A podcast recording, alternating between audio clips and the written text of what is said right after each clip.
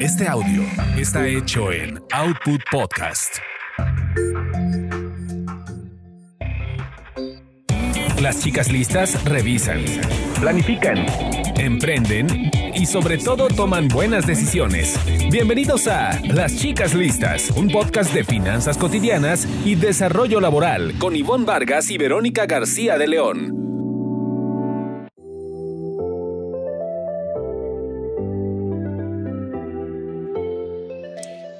Esta selección que realiza nuestro productor Carlos, la verdad es que siempre me motiva. Verónica, para arrancar y dar la bienvenida a otro episodio de nuestro podcast Chicas Listas. Ya saben, este espacio en donde pueden encontrar muy buenos consejos para su desarrollo de carrera y de finanzas personales. Y para arrancar, por supuesto, saludo a mi gran amiga Verónica García de León. Hola, mi querida Ivonne, cumpleañera. Eh, tenemos apenas algunos días de de haber festejado tu cumpleaños, ¿verdad? Y nunca es tarde para, no diremos para hacerlo público. Pero sí diremos que vamos a festejar en la grabación. Claro que sí. Así trajimos aquí un pastelito para festejar y pues saludo a todos nuestros eh, escuchas eh, y con mucho cariño. Pues tenemos un programa sumamente interesante que vamos a dedicar precisamente al desarrollo laboral y de carrera. Así es que tú ¿Qué te parece, Vero, si antes de arrancar, antes de entrarle en materia, este, porque aquí nuestro productor nos hace una seña de recordar las redes sociales en las que nos pueden comentar. Perfecto, sí, claro. En Twitter nos encuentran arroba las chicas listas y ya también en Instagram como Chicas Listas Podcast.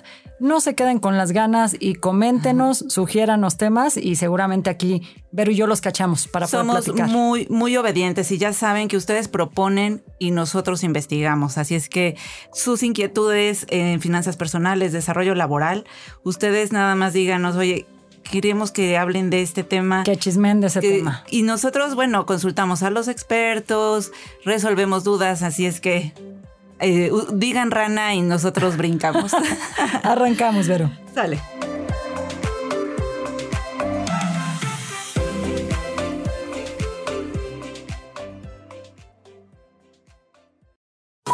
Las chicas listas cuidan sus carreras. Aprende a ascender y enfocarte en tener el trabajo que deseas.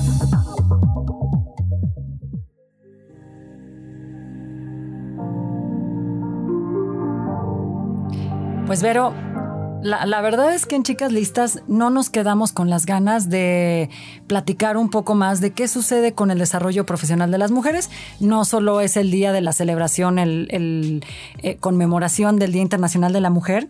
Y fíjate que mientras estábamos trabajando en este contenido, yo pensaba, Vero, ¿cuál es ¿Cuál es eh, para ti el, mayor obstáculo o desafío al que te has enfrentado como mujer para, para desarrollarte? Porque oímos hablar de los estereotipos, pero yo voy a confesar el mío. El primer obstáculo o error que yo no supe ver cuando empecé la carrera fue decirle a otra mujer que si quería ser mi mentora. Yo creo que si yo hubiera encontrado a una mujer que me dijera, oye, vete a este lado, hombre o mujer, pero preferente mujer, oye, tengo este problema, no sé si ya renunciar o si permanecer o qué hacerle, siento que esa guía sí te acorta mucho el tiempo en el que tú puedes llegar a un movimiento laboral importante y también te ayuda a ir como, como un poco más segura en los brincos que, que, tienes que dar. Entonces, para ahí el primer obstáculo que yo detecto es cómo estoy armando mis redes e identificando a una mentora. No sé cuál es el... La verdad, yo me puse a pensar en toda la carrera y dije, ¿cómo empecé? ¿Quién me ayudó? ¿Quién, ¿Quién dio el visto bueno de mi trabajo? Y eso sí creo que puede ser un obstáculo más, bueno, más allá, que no es menos, pero del tema de inequidad salarial, de inequidad en puestos de liderazgo, que yo misma no hago y se me convierte en un obstáculo para el desarrollo de la carrera.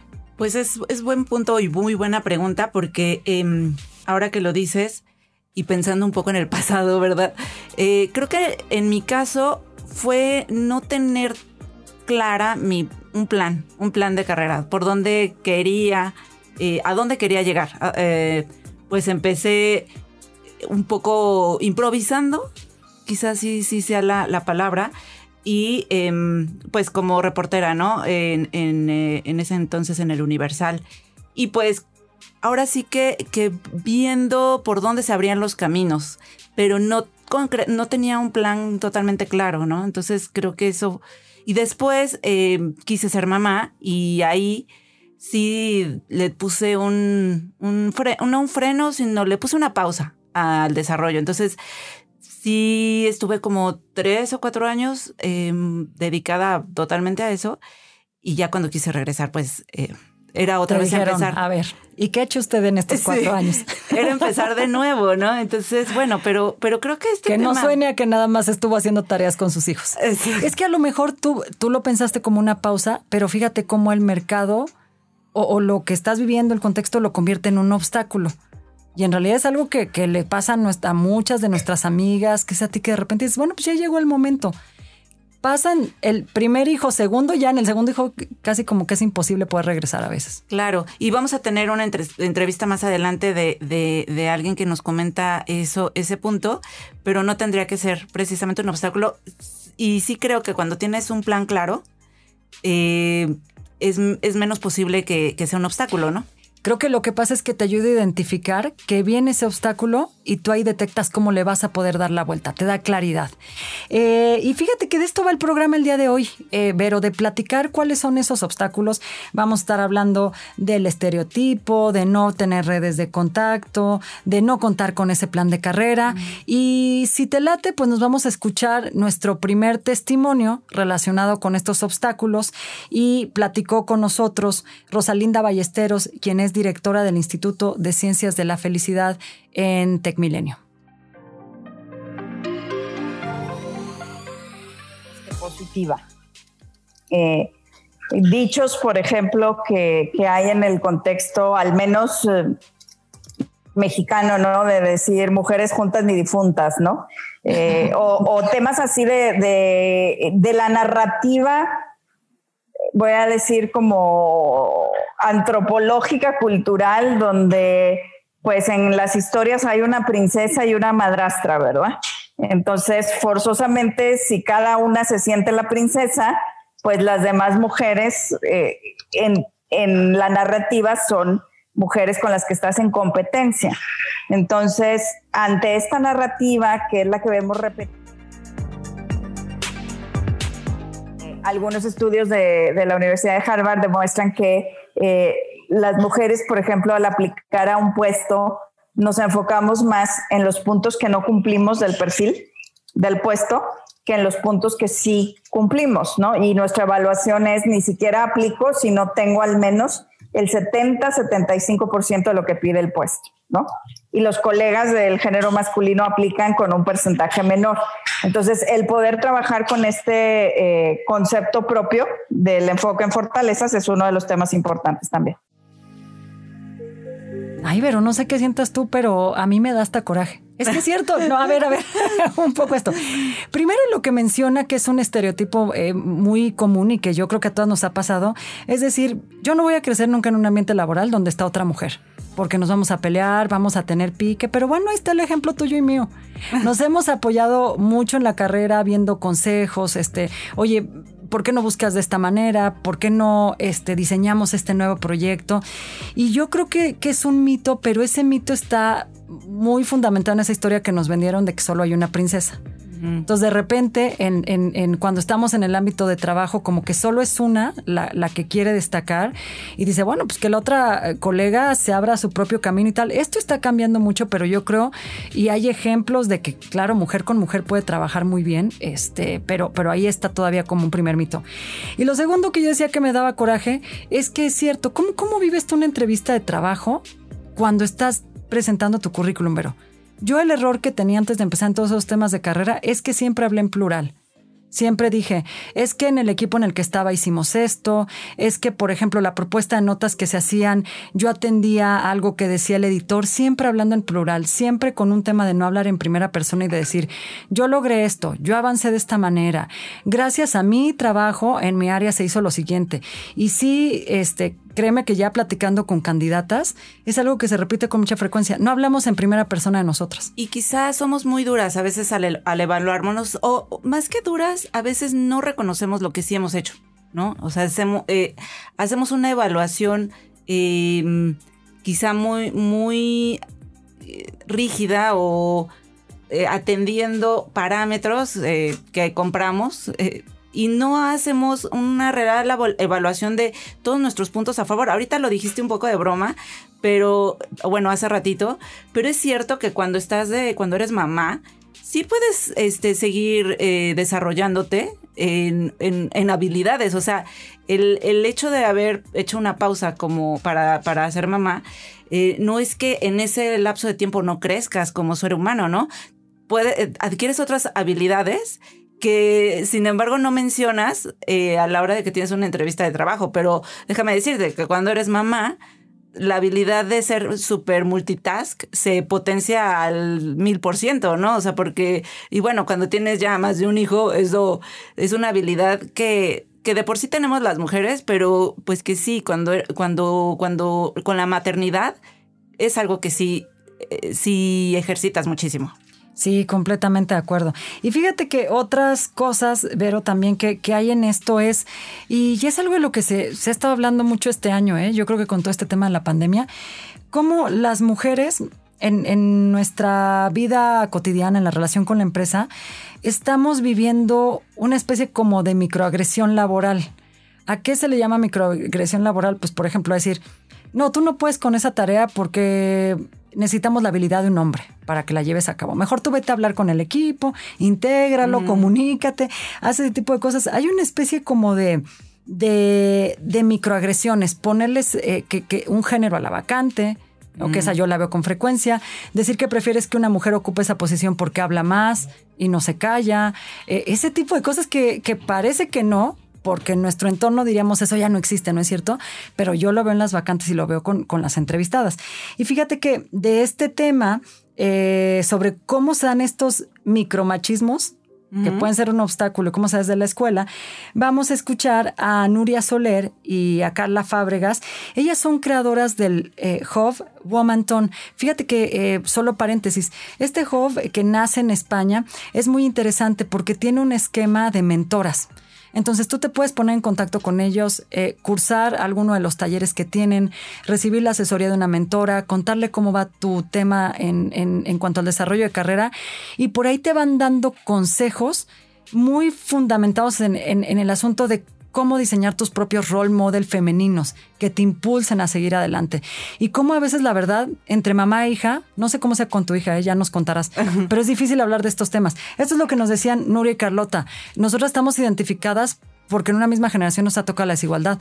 Pero a veces ni con tu mamá puedes hablar de lo que estás viviendo en el trabajo. Sí, eso es, eso es difícil. No es, creo que, tan común que hagas como un match eh, de relación laboral con, con, tu hija. Creo que sí es un reto, ¿no? Este, pero no, no sé. Eh, creo que a veces la relación madre-hija no es tan simple, no es, no es tan sencilla.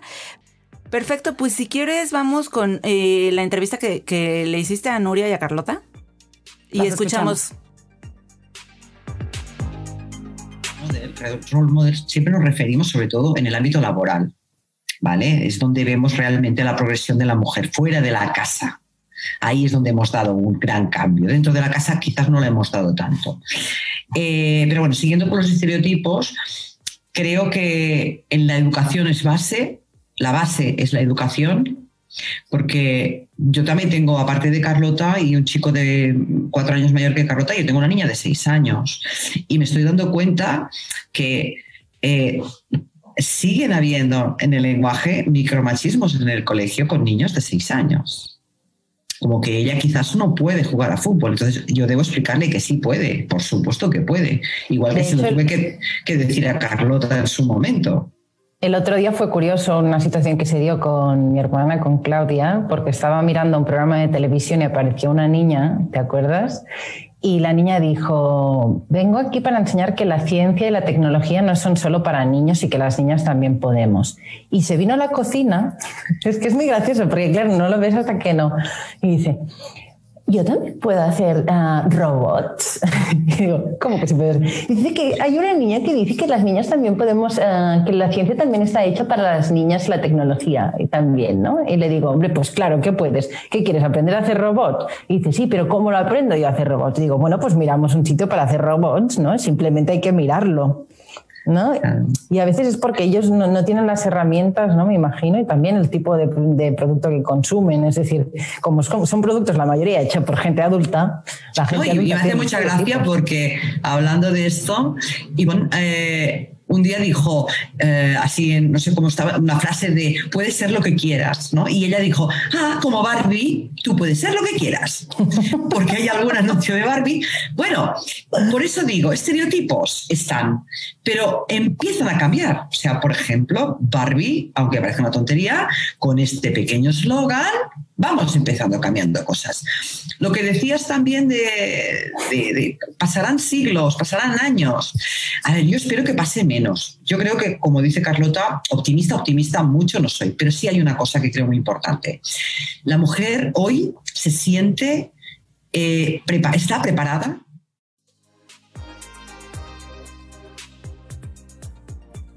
Pues la verdad es un tema, este estereotipo, o, fíjate que lo que me llama la atención es estos micromachismos que ella menciona de decir, em, tú no puedes trabajar en esto o no estarías preparada para enfrentar la vida en una fábrica, no estarías preparado, por ejemplo, a hacer una carrera de consultora donde viajes muchísimo o donde viajes con puros hombres. Eso también me parece que es un obstáculo. Y me parece que tú tienes el dato, que esto está muy relacionado con mujeres en profesiones que son mayoritariamente masculinas, que son estas carreras STEM. Pero fíjate cómo uno se pone... Límites. Límites. Yo sí alguna vez recuerdo que dije, pues me gustaría hacer algo de las naves y tal. Y recuerdo que una maestra me dijo, no, tú hablas mucho y eres buena para comunicar y entregas tus textitos así muy bonitos escritos, me late que va. Pero fíjate cómo, cómo eso te puede determinar. Te predispone, yo creo que te, predispone. Ya ni siquiera te vas a poner a averiguar si por ahí las... Si no tuviste un buen orientador o el papá que te, que te esté diciendo ahí, no. Sí, yo creo que eso, eso nos ha determinado mucho y hay un dato interesante de que del IPADE, dice que el 38% de las mujeres estudian carreras STEM, que son las carreras que tienen que ver con ciencia, tecnología, ingeniería y, matemáticas. Pero esto será global, porque yo creo que por ahí en México ha de andar en el 8%. Es muy poquito el número de ¿Ah, mujeres. Pues no sé si ya en el plano eh, de maestría pudiera ser que ya lo agarraran más, pero este dato lo encontré del IPADE. Sí, también se me hizo un poco alto, ¿eh? pero pero estamos hablando de menos de la mitad, o sea, es, todavía, es bajo, de todas maneras, son 38%. Dicho sea de paso, si tú eres una mujer en esta industria, hoy es la que estás teniendo una mejor salida de trabajo y de dinero. Claro, no, y es que al hablar sobre ascenso laboral, eh, estas posiciones las están agarrando más los hombres porque son los que más están en estas carreras. Entonces, pues eh, si yo como director eh, de recursos humanos quiero colocar a una mujer, pues no es que no quiera, pero no encuentro quien ocupe esas posiciones eh, porque no, es, no están las mujeres ahí, ¿no? Entonces, y precisamente es algo que me comentaba Fernanda Cenizo, que te comento que ella es una directora de, una empresa que ayuda a la selección, gestión de, de, recursos humanos, se llama Intelaf. Y se me hizo interesante hablar con ella porque ella comenta que precisamente a la hora de buscar, eh, es una empresa que tiene un área de tecnología bastante importante para hacer esta selección de personal de, las empresas y comentaba que precisamente para ocupar las posiciones que ella tenía vacantes de, de, tecnología no encontraba a mujeres, ¿no? Entonces, si estamos hablando de desarrollo y de ascenso, sí creo que es importante ver dónde no estamos colocándonos, pero no porque no, no, porque hay una discriminación. Bueno, y, más atrás, ¿eh? ella creo que te platica también, yéndonos un poco más atrás al plan de carrera. Sí, exactamente. Ella, ella plantea estas tres vertientes, ¿no? O sea, de la, la dificultad para la mujer de ascender y de desarrollarse en estos tres sentidos. Uno, en el plan de carrera, que no lo tienes claro. Dos, en el que en la maternidad marques realmente, te invisibilices. Ella habla de que te invisibilizas. Y la tercera es que no accedemos a estas posiciones de eh, finanzas, de tecnología, porque a veces le huimos a estas carreras porque no las contemplamos. Y pues, igual y ella decía, ella estudió comunicación y finalmente cuando tuvo que, dirigir esta empresa, que es su empresa, eh, tuvo que meterse a, a, estos temas, ¿no? Entonces, vio que le encantó. ahí vio, descubrió la, la, predisposición y la y el gusto por, por ese por esos temas. Entonces, pues vamos a escucharla. Escuchemos a Fernanda lo que lo que nos cuenta en este en este sentido.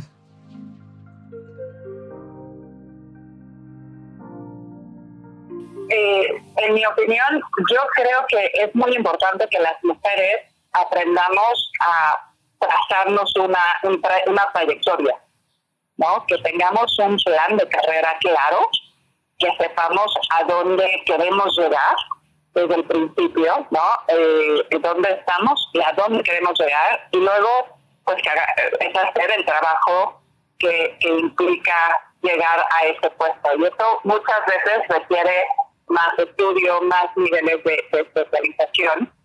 Y, y, me parece que lo más importante es que tengamos claro la ruta a donde queremos llegar porque íbamos a tener eh, obstáculos personales que, que, muchas veces, por ejemplo, en la maternidad, en donde pues o hay una pausa o hay cierta retracción natural y está bien, pero luego nos tenemos que recuperar y tenemos que recuperar esos tiempos perdidos. Entonces, que lo, lo hacemos, pero digamos que los primeros años de maternidad, las mujeres tendemos a invisibilizarnos un poquito más, ¿no?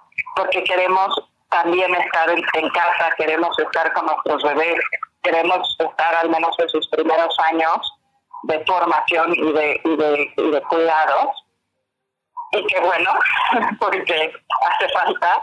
Eh, y eso está muy bien. Simplemente durante esa etapa no pues no somos tan agresivas, digamos, en nuestro tema de desarrollo.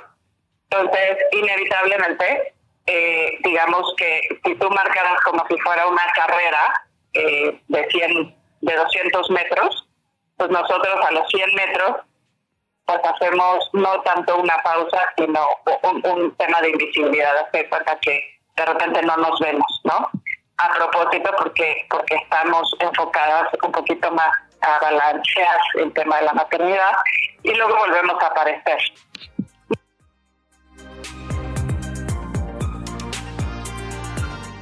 Fíjate que a mí me genera un poco de conflicto esto que dice Fernanda. Es polémico, es polémico. Yo lo, yo lo sé cuando lo escuché. Es polémico porque, mm, no, coincido en este asunto que como que nulificas la parte profesional para entrar de lleno. Pero eso es un poco como aceptar pues la verdad es un tema cultural y de estereotipo. Tú aceptas que la carga siga cayendo mucho más en ti, tú asumes esa carga, ¿no? Por social, por cultural, porque desconfías de que tu pareja no bien al niño, ¿no? Le dé de comer o llegues toda la casa y no haya nada de comida o cosas así. Pero creo que es algo que tú misma te pones como obstáculo. Porque, por ejemplo, aquí les, les dejo un tip. Una pregunta que hacemos en las entrevistas de trabajo cuando se ve el currículum es, ¿Qué tipo de redes de contacto has hecho durante esos cuatro años que estuviste con tu hijo? ¿A quién le hablaste? ¿De qué platicaron? ¿Era para algún tema profesional de algo diferente?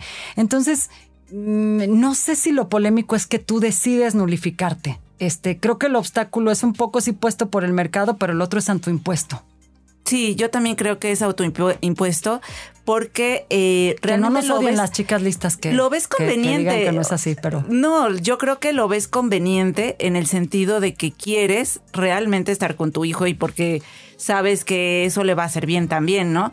No porque el papá sea un inútil, bueno, no sé, ya dependerá de cada caso. Pero que nos escriban y nos digan si sus maridos se ponen las pilas o son unos inútiles o sus parejas. Es una elección, al final yo creo que es una elección y, ella misma comenta que, que cada vez, eh, Fernanda dice, cada vez este es más abierto esto a que el hombre participe. O sea, claro que lo sabemos, incluso en esto, en estos días de pandemia la opción tecnológica de conectarnos y eso nos permite más como mamás estar en la cuestión laboral sin este tener que salir y eso creo que eso esas son cosas que están cambiando ya también. Claro, claro, estoy de acuerdo. Pues cerrando con este tema de carrera, yo me quedaría solo con este tema, pero para todos los obstáculos luego hay una solución que es bastante buena y es hablar. hablar, tener una conversación, irle a preguntar a la jefa, a la ex jefa, al ex jefe y tal, como si tú estás como queriendo hacer una pausita, puedes de alguna manera continuar con tu carrera, con algún proyecto, terminando una titulación. Fíjate que algo que yo creo que sí puede salvar a la mujer de decir, ya de plano tiro la toalla y me quedo en la casa, en este momento es tener una conversación de carrera cosa que en México solo hacen cuatro de cada diez mujeres. Nos da pena preguntar o decirle, este, oye, ¿sabes qué? Yo sí necesito un poco más de tiempo, reagendemos mi horario, porque es que de verdad creemos que nos van a decir, ay, otra vez tú con tus temas de familia. Entonces sí tenemos que, cuando dicen que levantes la voz es eso, es perderle miedo a plantear un panorama que te pueda favorecer un poco más. Y la idea de tener un mentor creo que no está de más porque no creo que es una figura que suena aquí muy muy acá, muy rimbombante. Muy rimbombante la mentoría, pero yo creo que es algo que nosotros podemos buscar aunque seamos profesionistas independientes. este, pero bueno, el mentor puede ser aquel coach o alguien que con experiencia que te dice, oye, este, al que tú le confiesas, le, le, comentas lo que... Es una confesión, es como tu sacerdote profesional. Tú eres mi mentora, Ivonne, por Dios. Pues ya no sigas haciendo trabajo gratuito. Sí, ya lo sé. Ya le dije el otro día y Charlie está de testigo.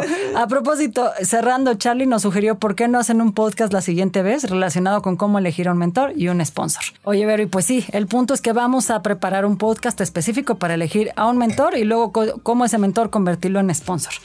Y pues e, en otros temas, pues tenemos en este podcast semanal la nota del día y vamos a escucharla.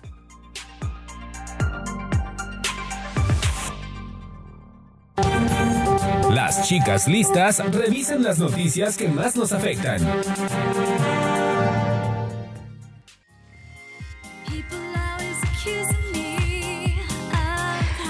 Pues fíjate que, me preocupa un poco esta, esta noticia, Ivonne sobre la creación de un padrón nacional de usuarios de telefonía móvil. No sé si tú escuchaste algo al respecto, pero pues sí, me, preocupa porque ya lo aprobó el Senado. Eh, seguramente cuando salga este podcast, pues ya habrá pasado al siguiente nivel de aprobación que creo que es el Ejecutivo, o sea, el presidente, pues. Pero eh, la idea es generar un padrón en el que nosotros tengamos que dar nuestros datos biométricos, como sabes, es la huella dactilar o el iris a las empresas de telefonía celular. Entonces, por supuesto que, no se han dejado de escuchar las voces de expertos diciendo que esto es anticonstitucional y que además pone en riesgo, pues finalmente, el uso de nuestros datos eh, personales tan sensibles como estos biométricos, ¿no? Entonces, eh, creo que es algo en lo que sí tenemos que, que reparar. Y bueno, finalmente hay la posibilidad de que si esto sí se aprueba, se publica en el diario oficial, eh, podamos tener una opción de eh, ampararnos. Yo creo que este, para ahí va el tema, ¿no? Te iba a decir, seguramente va a ser un amparo, como muchas de las decisiones este, propuestas o, de las iniciativas propuestas por parte del Ejecutivo, y habrá que esperar para ver. Seguramente va a ser aprobada, ¿no? En, esta Cámara, pero habrá que esperar. Pero yo, yo creo que es un tema de mucha controversia. Sí, sí es algo preocupante y bueno, vamos a ver qué dice. Todavía puede ser que cuando se publique y entre en vigor, los órganos autónomos del el INAI y el IFT, que es el Instituto Federal de Telecomunicaciones, puedan eh, oponerse a la, a la, a la reforma. Entonces, sea declarada anticonstitucional y que se pueda detener tal cual sucedió con la, reforma que se propuso para la ley de eléctrica y que varias empresas se ampararon y entonces ahorita está en suspensión. Esperemos que suceda lo mismo, pero si no, te digo que sí, podemos ampararnos. Yo ya estoy buscando a mi abogado. Y tenemos un, comentario. Sí, también precisamente es Julia Zamora, que es abogada experta en el, tratamiento de, datos personales justamente, y eh, ella nos comenta qué sería lo que tendríamos al alcance como usuarios.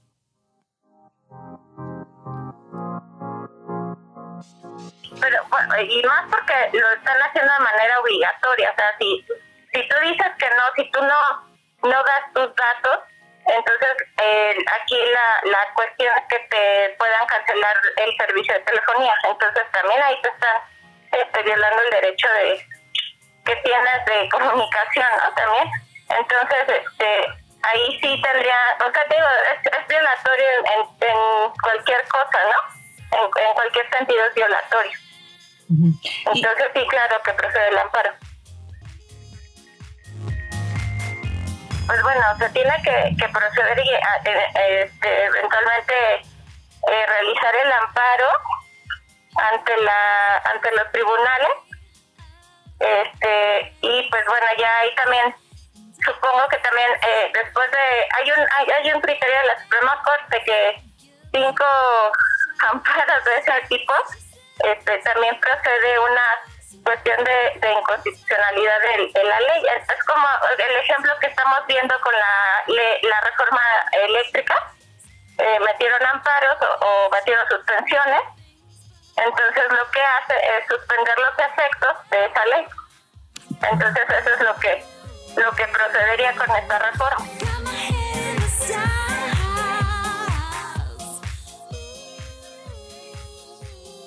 Pues a ver si no somos de las chicas amparadas. Exacto. Pues ellos van a hablar, ella eh, precisamente va a hablar de, este tema. Fíjate que lo que estaría bueno a lo mejor, Vero, es cómo, y a ver si nos lo pensamos para un siguiente podcast, porque creo que a la gente le puede interesar, cómo vivir el proceso de un amparo. Dar los pasos para ampararte algo similar va, a suceder con lo de la subcontratación, ¿eh? ¿eh? A lo mejor sin ponernos muy serias en el tema, pero para las empresas que sientan o el trabajador que se sienta perjudicado por esta iniciativa, va a haber una posibilidad, pero hay muchas preguntas. ¿Cómo lo presento? ¿Ante quién lo presento? ¿Cuál es el tiempo de respuesta?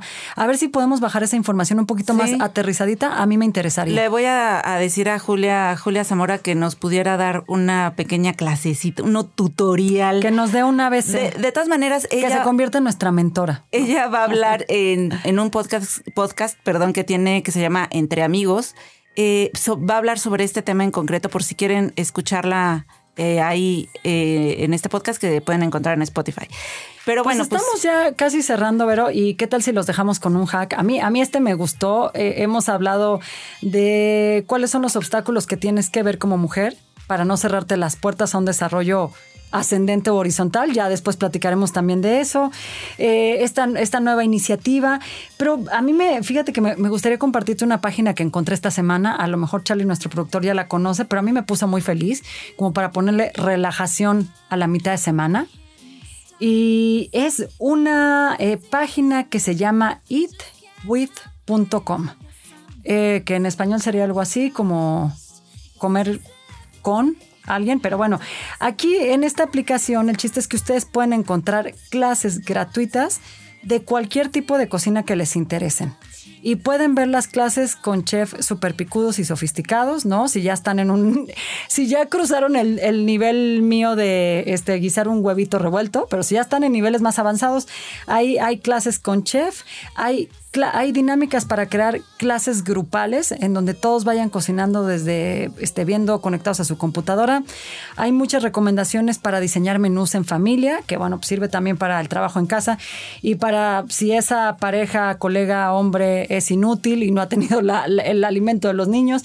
La verdad es que está muy, eh, pues muy divertida y muy relajada esta plataforma y puedes acceder a todo este tipo de menú. La verdad que yo me enamoré de esa página, me gusta cocinar, así que el fin de semana le daré un rol para ver qué me encuentro de talleres. Oye, pues ya que estás hablando de apps recomendadas, yo quiero compartirles que bajé una app para evitar distracciones y eh, un tema que, del cual vamos a hablar después también, que es la procrastinación, y que se llama Forest que eh, pues ya la conocerán ustedes, yo, yo les compartiré cómo voy ahí, pero es eh, tu distracción puede, más bien, tu empeño en evitar distracciones puede ayudar a, crecer un árbol. Está interesante, eh, la voy a utilizar y les comento cómo me va. Al que está interesado en este tema puede bajarla, es Forest, la aplicación. Pues nos despedimos. Ya, ya no retrasamos más la despedida, no procrastinemos este adiós. Pero me dio muchísimo gusto estar en otro episodio contigo en Chicas Listas. Nos escuchamos en nuestro próximo podcast. Claro que sí. Un saludo a todos y nos vemos pronto.